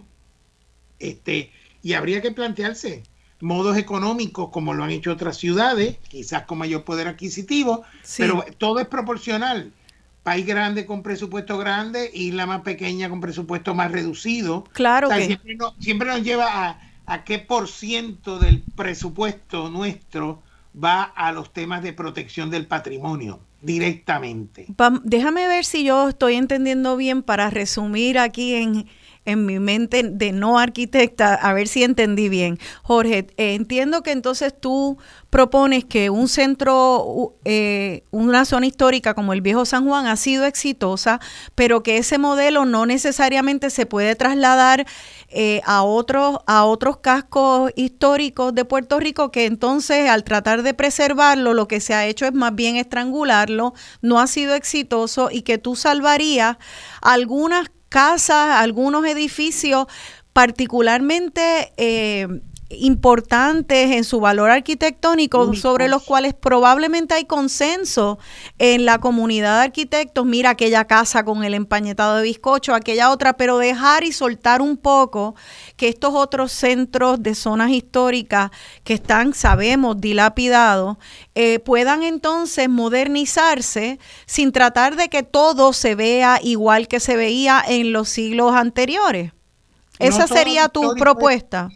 Sí, no todo lo Ya. histórico es patrimonio. No todo lo histórico es patrimonio. Ok, eso hace sentido. Y también, eh, fíjate, este segmento lo empezamos con, con la- una canción de París y de repente se me ocurre esto, esta imagen tan icónica del Museo del Louvre con esa pirámide. eh, de cristal súper moderna que hay frente al, al museo, en el mismo centro de la plazoleta del Museo del Louvre, que eso yo creo que es un ejemplo de cómo eh, una, un, un- país eh, eh, se permite, ¿verdad? traer una visión moderna que está en conversación con ese legado histórico antiguo. Eso podría, ese tipo de estética, yo creo que a nivel mucho más isleño, más pequeño, sería algo que ustedes estarían de acuerdo. O sea, es, ese tipo de conversación moderno versus histórico sería factible en Puerto Rico. De- definitivo, y, y debo reconocer que en los últimos años el Instituto de Cultura ha sido más abierto a, a ese tipo de, de planteamiento en la restauración. Los españoles y los italianos llevan décadas, nos llevan décadas de ventaja en eso, pero, pero claro, el instituto fue demasiado renuente en, en que se hicieran cosas nuevas, obligando a que se disfrazara lo viejo de lo nuevo, ¿verdad? Como la abuelita pintorreteada versus la abuelita que enseña sus arrugas y sus canas con dignidad. Ya. Eh, pero eso, yo creo, fíjate, en eso, en ese diálogo de viejo y nuevo, Sí. yo creo que el instituto ha progresado. Tengo que reconocerlo. Y entonces, una pregunta antes de, cerrar, ya Pedro, veo que tienes algo que decir, pero eh, porque estamos también hablando de, de, modelos, de posibles políticas públicas que se pudieran implementar. Yo cada vez que paso por Santurce y veo, veo la dilapidación de unos edificios chulísimos y a la vez abres el periódico y, ve, y ves que van a tumbar más mogotes y más montes y todos para construir nueva construcción, mientras que nuestros cascos urbanos están están abandonados. Entonces, ¿qué tipo de, yo pienso, bueno, ¿y qué pasó con esto de Santurce y la ciudad del siglo XXI y los planes eh, que recuerdo con Sila María Calderón de toda una restauración de Santurce? Si bien se ha visto algo, en realidad Santurce sigue en muchas partes eh, completamente dilapidado y continúa dilapidándose. Eh, hay incentivos que el gobierno puede dar los hay y es que no se están engavetados. Eh, eso es otra cosa que me preocupa mucho y nos estamos quedando sin minutos en este segmento, pero sí. Pero mira, la, hay, hay, una cosa bien importante, las ciudades evolucionan desde la primera ciudad de la que tenemos conocimiento, ¿verdad? De Ur, eh, era una, fue una ciudad que evolucionó, las ciudades tienen que evolucionar. Claro. eso lo tenemos que reconocer como una parte intrínseca de las ciudades, ¿verdad? Entonces, yo creo que eh, lo otro que tenemos que identificar, que tú preguntas ahora sobre los incentivos, ¿qué incentivos tenemos y qué incentivan esos incentivos, ¿no? Eh, es importante porque en el caso de lo que ha sido los créditos que tiene eh, el Instituto de Cultura o la intervención sobre estructuras históricas son unos créditos que se basan más bien en el ingreso que tú generas por concepto de rentas dentro de una propiedad histórica. Eso tiende a hacer una canibalización de la estructura y a segmentar para tratar de aumentar lo que es el rendimiento de esa propiedad y absorber, ¿verdad?, mayor ganancia sin tener que tributar sobre esa ganancia. ¿Es esa la estructura que nosotros entendemos es la más adecuada para incentivar la intervención en estructuras históricas o no lo es? También la pregunta que deja Rigao es súper importante. Estas zonas tienen la integridad y verdaderamente ameritan el que se tenga designada como zona histórica. Sí. Y ahí están Miramar, Sagrado Corazón, ahí están un montón de zonas históricas designadas que hay que reflexionar sobre eso. Sí, y pues vamos allá en el próximo, tenemos que, eh, nos queda solo un segmento y quiero que hablemos de, lo, de los recursos naturales. Eh, es evidente por esta conversación hasta ahora de que tanto la sociedad civil como el gobierno tiene que tener una conversación seria, un plan para reevaluar todo este, todas las políticas públicas y de mercado en cuanto a incentivos, en cuanto a preservación, porque lo que está pasando por la falta de enfoque y de atención a estos asuntos es que estamos teniendo una pérdida acelerada en los últimos años de nuestro patrimonio y requiere que las mejores mentes de este país se unan para revisar eh, un plan de acción para la preservación de nuestro patrimonio histórico, cómo se hace en el siglo XXI en este gobierno y en este país. Quédense con nosotros, hablemos de los recursos naturales y si podemos, voy a abrir las líneas al público también para que ustedes compartan sus preocupaciones y observaciones. Estamos en Dialogando con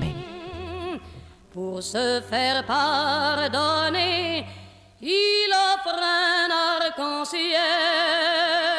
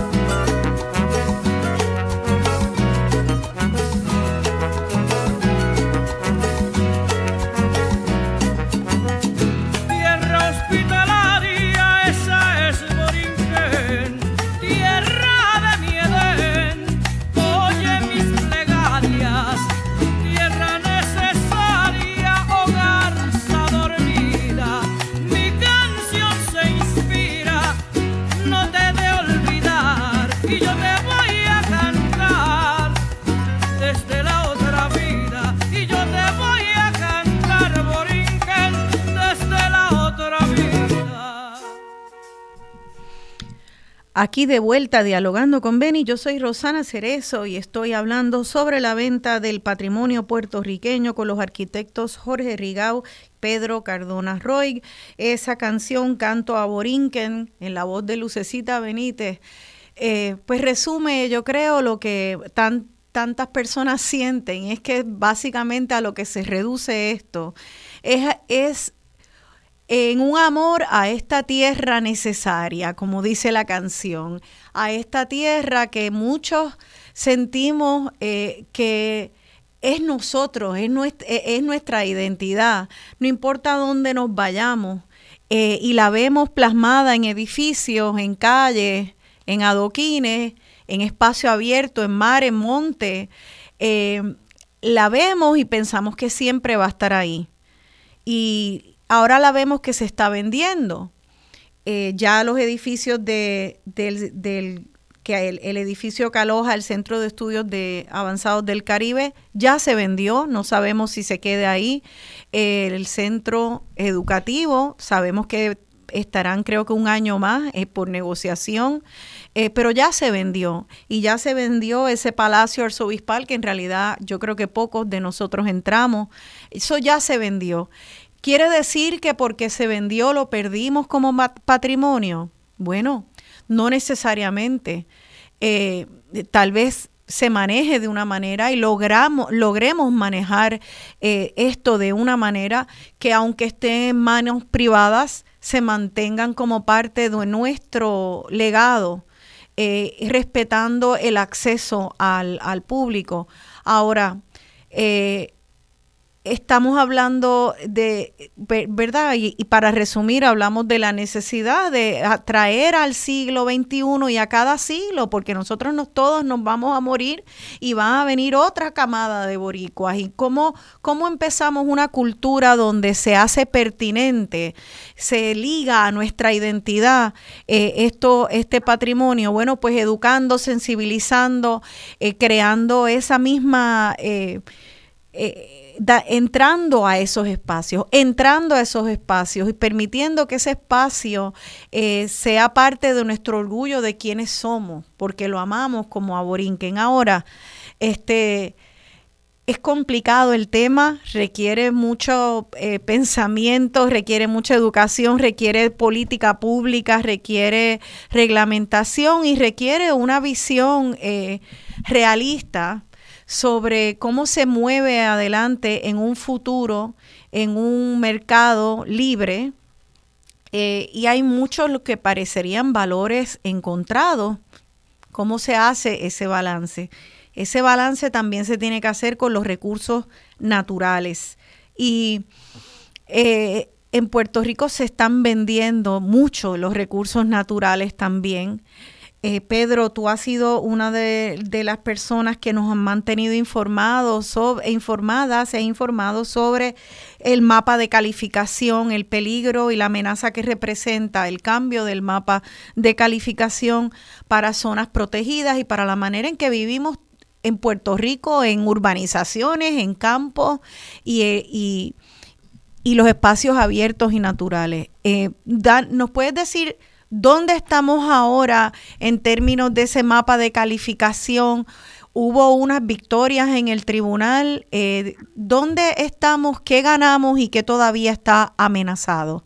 Brevemente, porque tenemos muy poco tiempo ya en este segmento.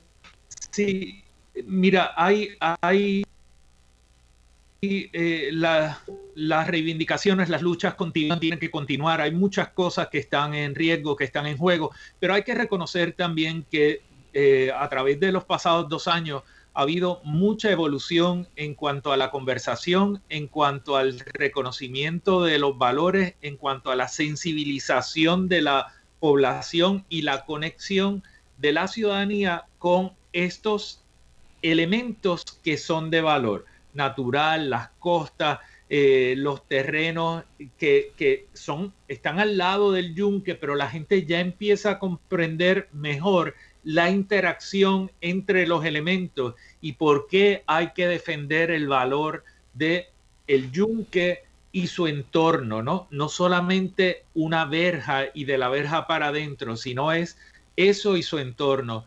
La, la, la, discusión es una discusión mucho más madura en este momento. Yo creo que ha habido mucha movilización y la movilización pues ha hecho que la gente mire el tema. Eh, es, es, más, es, es un poco más sencillo convocar en este momento y hablar de ciertos asuntos porque llevamos casi dos años y pico eh, constantemente educando sobre estos temas. Así que se ha abierto unos espacios para poder dar información a la ciudadanía y eso no existía antes.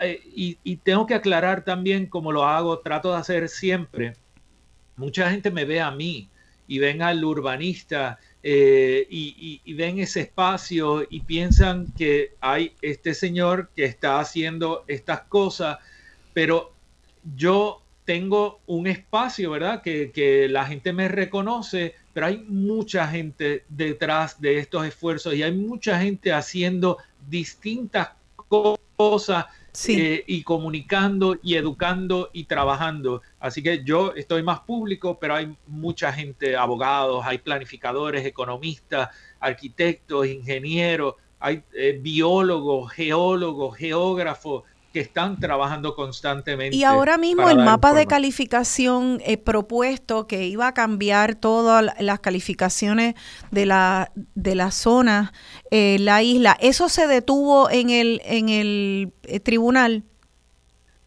Se detuvo en el tribunal, pero y la gobernadora Wanda Vázquez inició una investigación que básicamente rindieron un informe, etcétera, pero no lo mató.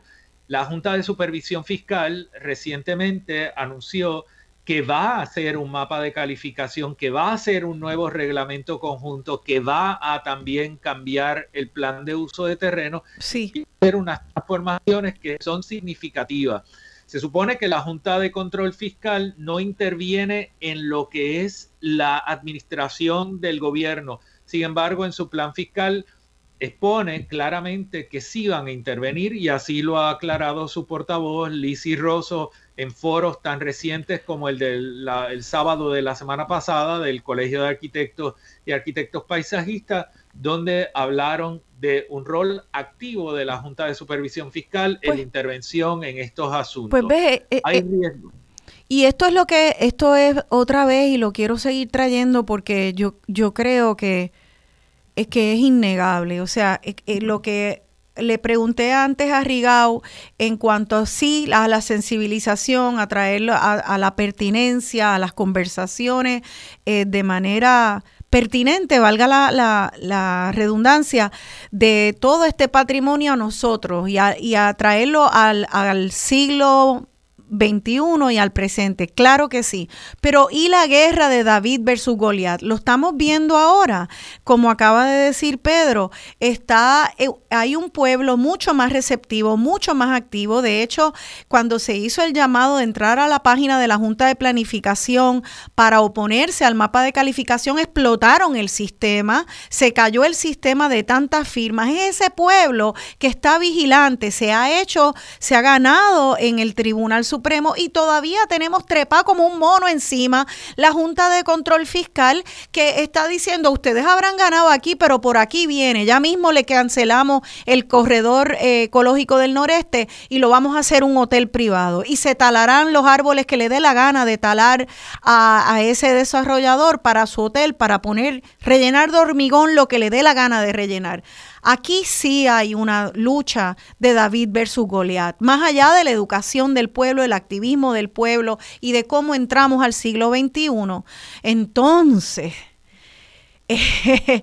eso es un bocado bien grande. Entonces, con, ante esta lucha de los grandes poderes económicos y desarrolladores, ¿Cómo podemos exigirle a un gobierno que se está vendiendo? ¿Qué es lo que queremos saber? ¿Cómo nos mantenemos exigiéndole a ese gobierno? ¿Cómo ustedes ven que el ciudadano y los grupos se organizan ante ese gobierno para que represente, nos represente y no los represente?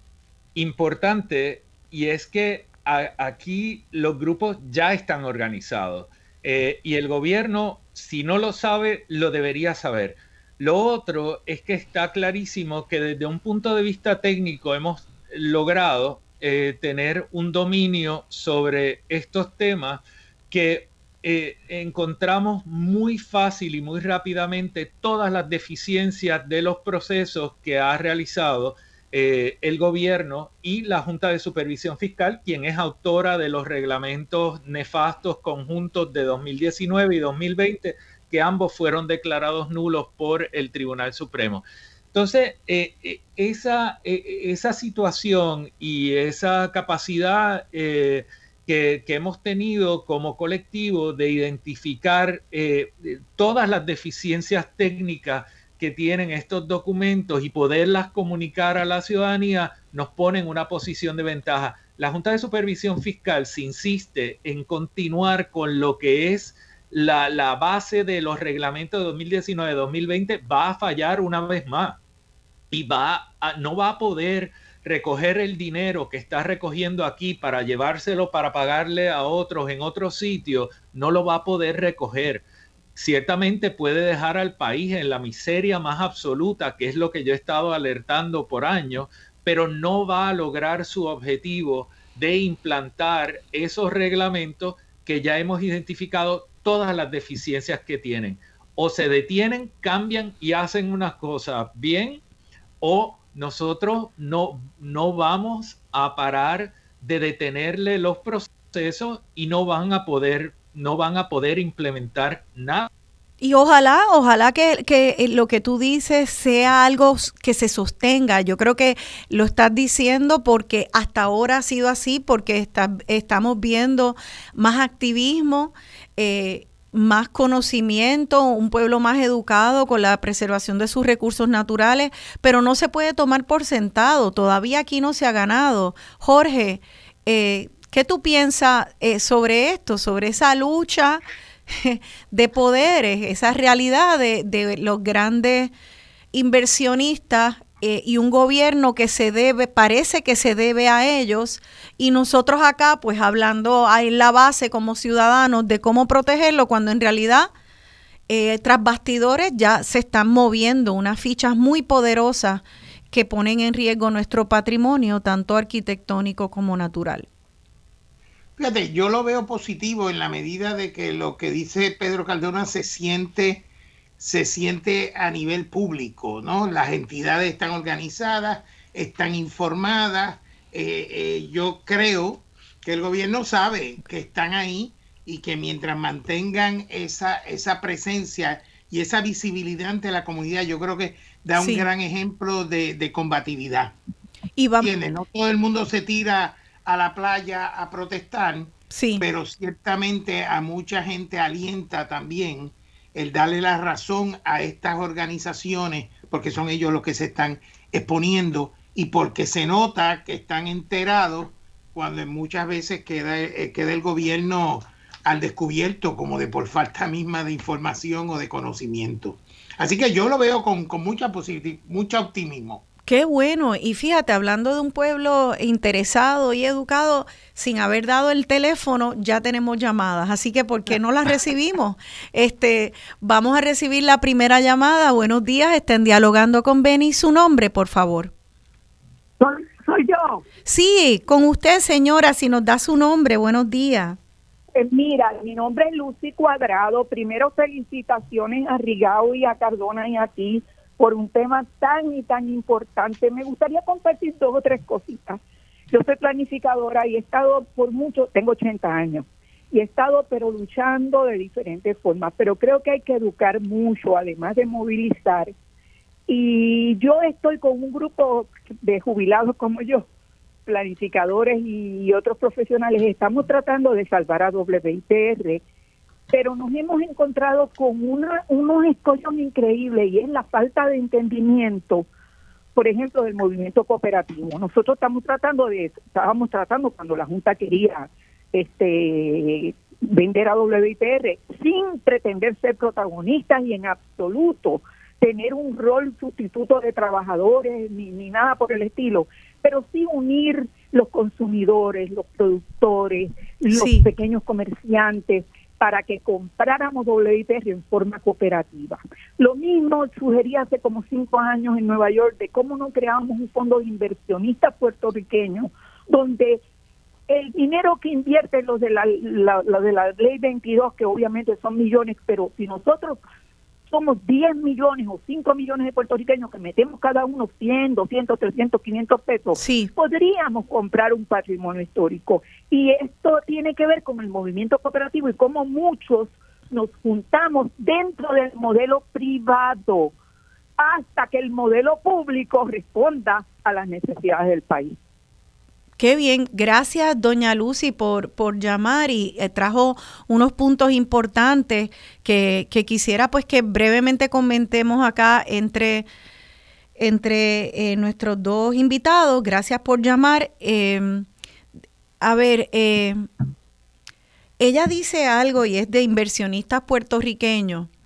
Yo quiero personalmente reaccionar a eso y es que si bien me parece indispensable que la punta de lanza, que debe de haber inversionistas boricuas, indispensable que la punta de lanza seamos las y los boricuas, también he visto como en la recuperación después de María, en la, en la conservación ambiental, ha habido muchos actores que no son puertorriqueños. Y yo digo que el aliado que sea, de donde sea que esté, si es aliado para estas causas, este, bienvenido sea, porque en realidad cuidado que hay boricuas que son enemigos de estas causas. O sea que yo no quiero entrar en, eh, pienso que es bien importante saber matizar y que nos debamos a las causas. Y el ser humano que sea que esté a favor de la causa de preservar a mi patria, a ese ser humano yo le abro las puertas. Y muchas veces esos seres humanos no son boricuas Así que yo, yo quisiera añadir eso porque si, si queremos hacer movimientos cooperativos y de inversionistas, pues que cooperen con seres humanos del planeta de donde sea, si nos van a ayudar y nos vamos a ayudar a eso. No sé qué ustedes piensan. Eh, eh WIPR, eh, otro ejemplo de cómo educar y sensibilizar y traer al siglo XXI la educación de nuestra patria, Rigao. Yo creo que es bien interesante que se plantee eh, eh, la incorporación de la diáspora a la defensa del patrimonio. Absolutamente. Eh, yo creo que en toda esta generación que se ha ido va a buscar en determinados momentos las raíces, la historia, el trasfondo de quiénes somos. Y para eso también tenemos que estar disponibles, así que que ellos tomen iniciativa participativa me parece vital. Fantástico. Pedro. Estoy, totalmente de acuerdo. La diáspora es súper importante y la diáspora fue muy importante en la defensa del mapa de calificación. Pero también nosotros tenemos que reconocer que, por ejemplo, Rincón es una comunidad que tiene una presencia de estadounidenses eh, grandísimo y muchas de las reivindicaciones que se están dando en Rincón se dan por puertorriqueños unidos a estadounidenses y no podemos pasar por alto las comunidades dominicanas de Barrio Obrero, las de Capetillo, eh, todas ellas que han estado aportando tanto al país y a, mantener unos espacios habitados, eh, ocupados y productivos. Entonces, eh, yo me cuesta mucho, honestamente, separar a alguien por procedencia en un país que ha sido formado a lo largo de su historia por, por corsos, por canarios, por toda una serie de personas. Hasta por chinos, aquí hicimos un programa que, claro. Es, bien importante y esa apertura que nos ha caracterizado a lo largo de nuestra historia, eh, que, que, es esencial, pero sin embargo la, la, la rechazamos, ¿no? Nosotros como que no, no, no somos muy buenos en nuestro discurso acogiendo, a pesar de nuestro trato, acoger muchísimo. Sí, eh, ese, ese, punto me parece importante. Aliados, aliadas, aliades, donde estén, bienvenidos. Vamos a pasar a la próxima llamada, a ver si se tuvo la paciencia de esperarnos. Sí, parece que sigue en línea. Buenos días, están dialogando con Benny. Su nombre, por favor. Buenos días. Sí, es con usted. Buenos días. Bien, yo soy José Jorge Torres, de Santa, vivo en Santa Isabel, soy ponceño. Precisamente antes que entrara la señora, este, que me alegró mucho su planteamiento, yo iba a manifestar algo parecido a lo que ella dijo. Este, y, y, he hecho un giro gracias a la aclaración que hicieron ustedes y yo estoy muy de acuerdo que aquí hay que incorporar a todo el mundo, venga de donde venga, hasta marcianos. Y el propósito para el cual viene es para ayudarnos a nosotros a conservar ciertas cosas que no son sí. amadas. Este, yo me sorprendió mucho esta venta de esta venta de donde está el, el, eh, sí, del... Este, el centro caribeño y el arzobispado y yo recuerdo que hace par de años yo no sé cuánto hace que surgió esa conversación y yo escuché unas manifestaciones de algún profesor del centro que en el modo en que se hicieron, quizás lo que lo que lograron fue que se cambiara la conversación y en lugar de defender el, al centro, pues la conversa, la discusión entonces giró hacia otra cosa. A mí me dio mucho coraje cuando ahí que se lo habían vendido a un extranjero porque yo pensé, caramba, no se pudo coagular en Puerto Rico un junte de inversionistas, profesionales, artistas, deportistas que sabemos que tienen mucho dinero, comerciantes, y hacer un pote de 8 millones de pesos, o esas negociaciones fueron secretas, yo no sé. Pero, nos, o sea, se, durmió el país, se durmió el país y entonces lo que, nos, lo que nos resta es llorar. Sí. Y eso, eso créame que me dolió como también. Sí. Yo suelo escuchar emisoras de todo el mundo y me paso yendo NPR de Estados Unidos, que es pública y yo no sé si el gobierno le da dinero, ¿no? Pero depende mucho de las aportaciones de la gente y a mí me duele que yo diga, pues mañana vendieron a WIPR cuando yo creo que tiene un valor para nosotros, pero ¿quién gesta un movimiento de la gente para conservarla pública y no que caiga en manos de alguien que pues, que ponga allí lo que le dé la gana y que no responda necesariamente a los intereses del país? Pero claro, gracias. Yo, yo, yo vivo en Santa Isabel, yo no sé. Hicieron un comentario de que el reglamento... No, da una preguntita final que me la pueden contestar. Yo sabía que los dos reglamentos del 2019 y el 2020 los había declarado nulo el, el Tribunal Apelativo. Sí, el nos Supremo también, ¿me pueden aclarar eso? Sí, rapidito porque ya nos tenemos que ir. Disculpa que se nos acabó el tiempo, Pedro. Sí, el, el, Tribunal Supremo se expresó en relación a 2020 en dos instancias. El de 2019 realmente está pendiente de que el Tribunal Supremo eh, lo declare nulo, pero si no lo hace por el proceso, lo va a hacer por los méritos, porque el contenido es deficiente y es igual a 2020. Muy bien. Eh, pues eh, don José nos acaba de decir que le apena mucho que se hayan vendido, que no nos juntáramos. Este, estos dos edificios que se acaban de vender ya se vendieron. La conversación de hoy es prospectiva. Todo lo que tenemos que hacer, porque todavía se podría vender y se podría perder mucho más. Así que esta conversación es vital. Muchas gracias a nuestros invitados, a los arquitectos Jorge Rigao y Pedro Cardona, por la conversación. Mantengamos esta conversación viva. Todavía podemos salvar y se está salvando mucho patrimonio, pero no podemos dormirnos. Gracias, Rigao. Gracias, Cardona. Gracias. Gracias. a ustedes. Y me despido de ustedes hasta el próximo domingo. Soy Rosana Cerezo.